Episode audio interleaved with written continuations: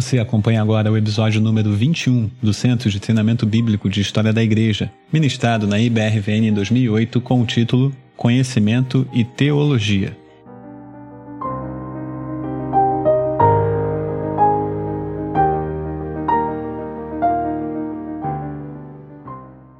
Eu disse no início, essa não é uma época muito auspiciosa aí para teologia e para o conhecimento. É uma época de soldados e camponeses, como eu disse antes, e também de monges, mas pouco de evolução da teologia. E os nomes aí desse período são Boécio, Isidoro de Sevilha, Dionísio, João Scotus Erigena, todos nomes relativamente desconhecidos realmente não é um período muito de grandes nomes na teologia. Por que conhecimento e teologia? Conhecimento e teologia porque essas duas coisas nesse período andam juntas. Tá? Não existe conhecimento sem teologia. Essas coisas andam juntas, não é separado nesse período. Vamos falar só rapidamente desse Isidoro de Sevilha, não é lá um grande teólogo, mas o livro dele, o livro das sentenças, ele foi bispo de Sevilha. O livro das sentenças tornou-se o livro texto da teologia da Idade Média até o século XII que aí foi substituído pelo livro do Pedro Lombardo. Esses livros das sentenças, esses livros que têm esse título, são geralmente colagens. É um tipo de uma teologia sistemática, mais formada por colagens de textos de teólogos antigos. Então ele pega os livros dos pais e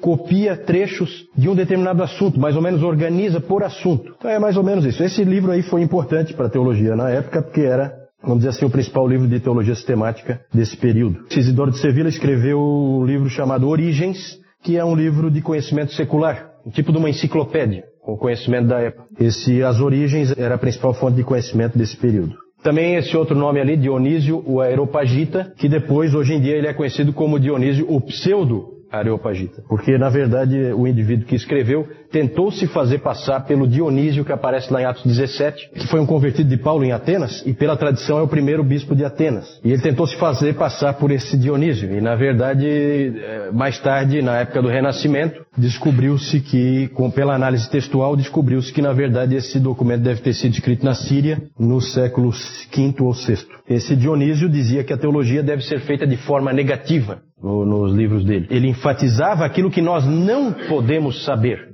E é claro que esse tipo de abordagem, que a gente chama de abordagem apofática, negativa, é uma abordagem que influenciou muito a igreja oriental. Dionísio é muito influente para a igreja oriental. E também influenciou muito os místicos, porque a ênfase dele sempre é que nós não podemos conhecer, nós não podemos saber. É uma ênfase na escuridão em que nós estamos. É um jeito estranho de fazer teologia. O interessante é que esse Dionísio aí, ele escreveu um livro chamado Hierarquia Celestial, em que ele escreveu como é toda a hierarquia dos anjos.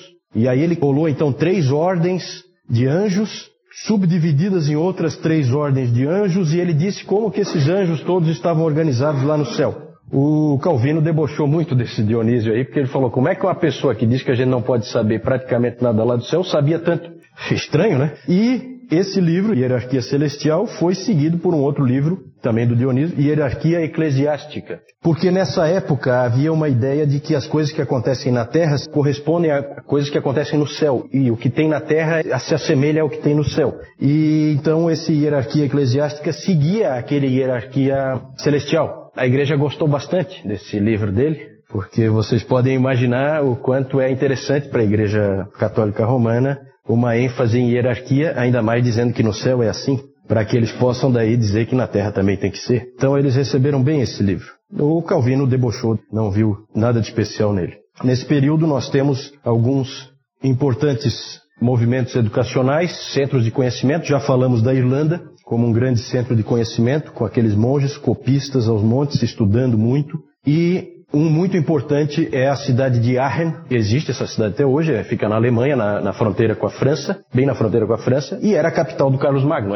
a capital do Império Carolíngio. E lá nessa cidade, o Carlos Magno, que não tinha muito, muita instrução, ele não era de maneira nenhuma um intelectual nem nada disso, mas valorizava muito a educação e o intelecto. Então ele, ele trouxe um, um, sujeito chamado Alcuino de York, na Inglaterra, um indivíduo muito inteligente, e ele foi o reitor da Aula Palatina. Aula Palatina significa escola do palácio. Então, no palácio do Carlos Magno funcionava uma escola, um tipo de uma universidade, vinha gente do mundo inteiro estudar ali, com professores que tinha ali. Os professores sempre são monges, sempre são clérigos, normalmente monges. Mas é interessante para nós alguns debates teológicos que aconteceram, principalmente mais para o final desse período de 500 anos que a gente está vendo agora. O primeiro é o debate sobre a ceia do Senhor. Foi um debate entre dois monges, dois monges de Corbe. Corbe era um dos centros de conhecimento do Carlos Magno, que o Carlos Magno tinha estabelecido. Era comum os centros de conhecimento serem sempre vinculados a mosteiros, então já é junto ali. Você tem o mosteiro,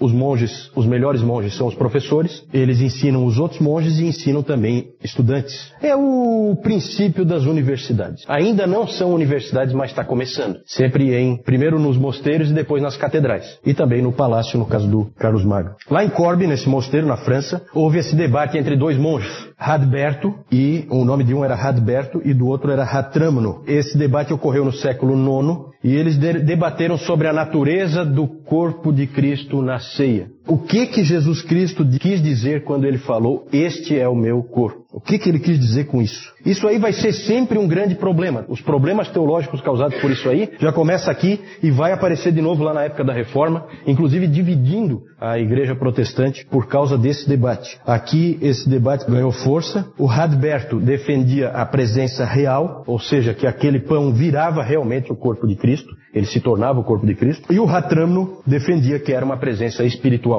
Aí vocês podem imaginar, pelo catolicismo romano hoje, quem é que levou a melhor. Ratramno foi condenado como herege por ter dito que a presença é espiritual. Aí, o ensino dele foi condenado pela igreja no Sínodo de Vercelli em 1050, como uma heresia. E no Concílio de Latrão, que esse Concílio de Latrão é importantíssimo para o catolicismo romano, várias coisas foram definidas ali, só que esse já foi em 1215, já é num outro período, mas eu estou falando aqui porque o, o, debate começou nesse período que nós estamos estudando agora. Só foi colocado assim uma pá de cal resolvido no Concílio de Latrão em 1215, quando foi colocada como dogma da Igreja a doutrina da transubstanciação. A doutrina então passou a ser um dogma da Igreja e permanece até hoje. Outro debate, debate sobre a predestinação. Nós falamos de Agostinho, e nós vimos que o Concílio de Orange, em 529, tinha definido um, um agostinianismo moderado, um semi-agostinianismo, que se diz, que não declara a graça irresistível, mas estabelece a necessidade da graça preveniente. Então Deus não pode converter sem que o homem concorde, vamos dizer assim, mas o homem também não pode se converter a si mesmo se Deus não conferir-lhe graça antes. É uma posição meio estranha, né? Não faz muito sentido, mas é a posição que o Concílio de Orange definiu. O Agostinho teve que enfrentar enfrentar os pelagianos e mais tarde os semi-pelagianos, nós vimos isso. O principal adversário dele foi João Cassiano. João Cassiano, monge, falei para vocês que os a resistência ao Agostinho veio principalmente dos mosteiros. E o João Cassiano escreveu um livro chamado As Conferências, e esse livro acabou sendo um livro de muito trânsito, muito destaque, de muita influência na igreja, e com isso a visão de Agostinho foi perdendo força cada vez mais na igreja, até o ponto de desaparecer. Durante a Idade Média, o agostinianismo puro tornou-se muito raro. Um dos poucos que se posicionou com Agostinho foi um monge chamado Gottschalk, monge beneditino, aluno de Ratramno, em Corbe. Gottschalk, só para só vocês terem uma ideia do que esses caras escreveram, Gottschalk escreveu assim: Deus, antes da criação do mundo, predestinou definitivamente todos os seus eleitos para a vida eterna e todos os reprovados que serão condenados à morte eterna por causa de suas más obras no dia do julgamento, de acordo com sua justiça e com o que eles merecem. Então aí aparece o quê? Dupla predestinação. Já aparece aí nesse período indivíduos ensinando dupla predestinação. Floros de Lyon, é outro intelectual erudito desse tempo, ele apoiou Gottschalk e escreveu assim: Nenhum dos eleitos pode morrer por causa da dureza e impenitência de seus corações. Nenhum dos reprovados pode ser salvo. Também é, ele defendeu a mesma doutrina que o Gottschalk defendia. Os dois não defendiam que eles defendiam que há predestinação para o céu e predestinação para o inferno, mas não para o pecado. Nenhum deles queria colocar Deus como o autor do pecado Nenhum deles foi longe a esse ponto. Mas a gente vê aí, nesse período, já aparecendo dupla predestinação, graça irresistível, expiação limitada. Tudo isso já estava presente nos escritos desses teólogos da Idade Média. É claro que para a igreja isso aí era uma bomba. E o ensino deles foi rapidamente condenado. O Gottschalk foi expulso da ordem, foi torturado, açoitado e jogado para apodrecer na prisão. Passou os últimos 20 anos dele de vida na prisão. Na verdade, a luta entre o agostinianismo e o pelagianismo é recorrente na história da igreja. Ela sempre aparece de novo. O professor Calhoun diz que o pelagianismo é a heresia persistente na história da igreja. É a que nunca morre. Está sempre presente, sempre aparece de novo. Nós vemos ali um monge ensinando lá as crianças. Era uma aula realmente, né? os monges estavam dando aulas. Nós vemos aqui os monges, eles trabalhando na agricultura, eles plantavam aquilo que iam comer. Muitas vezes eles também ajudavam os mais pobres com aquilo que eles faziam. E aqui nós vemos os monges fazendo cópias, os copistas. Isso aqui a gente vê muito, quem assistiu aquele filme ou leu o livro O Nome da Rosa de Humberto Eco, a gente vê muito essa parte aqui dos copistas ali. Eles passavam dias e dias em cima daquelas escrivaninhas ali, fazendo cópias das escrituras. Ali, pela roupa, dá para ver que é um monge dominicano, depois nós vamos falar deles. Ó. E as crianças aprendendo com eles. Isso é típico, isso é típico nos mosteiros é que se aprendia conhecimento e lá os monges beneditinos trabalhando lá em cima, naquela ideia do Benedito, lembram? Da regra de que você ora, estuda e trabalha. Teologia e conhecimento em geral. Essas coisas andam juntas. A teologia e o conhecimento, eles andam sempre juntos. Tanto que os monges, eles sabem as duas coisas. Nós vimos ali o Isidoro de Sevilha. Ele escreve um livro de teologia sistemática e uma enciclopédia. É a mesma pessoa que conhece as coisas seculares e as coisas da teologia. São as mesmas pessoas. São os monges. Esta é uma produção da Igreja Batista Reformada Vida Nova, localizada na Servidão Antônio Irineu da Silva, número 325, Córrego Grande, Florianópolis, Santa Catarina. Nos encontramos semanalmente aos domingos, às 10 horas da manhã, para o culto público ao Senhor. Venha nos visitar. Sola Fide, Sola Escritura, Solus Christus, Sola Gratia, Soli Deo Glória.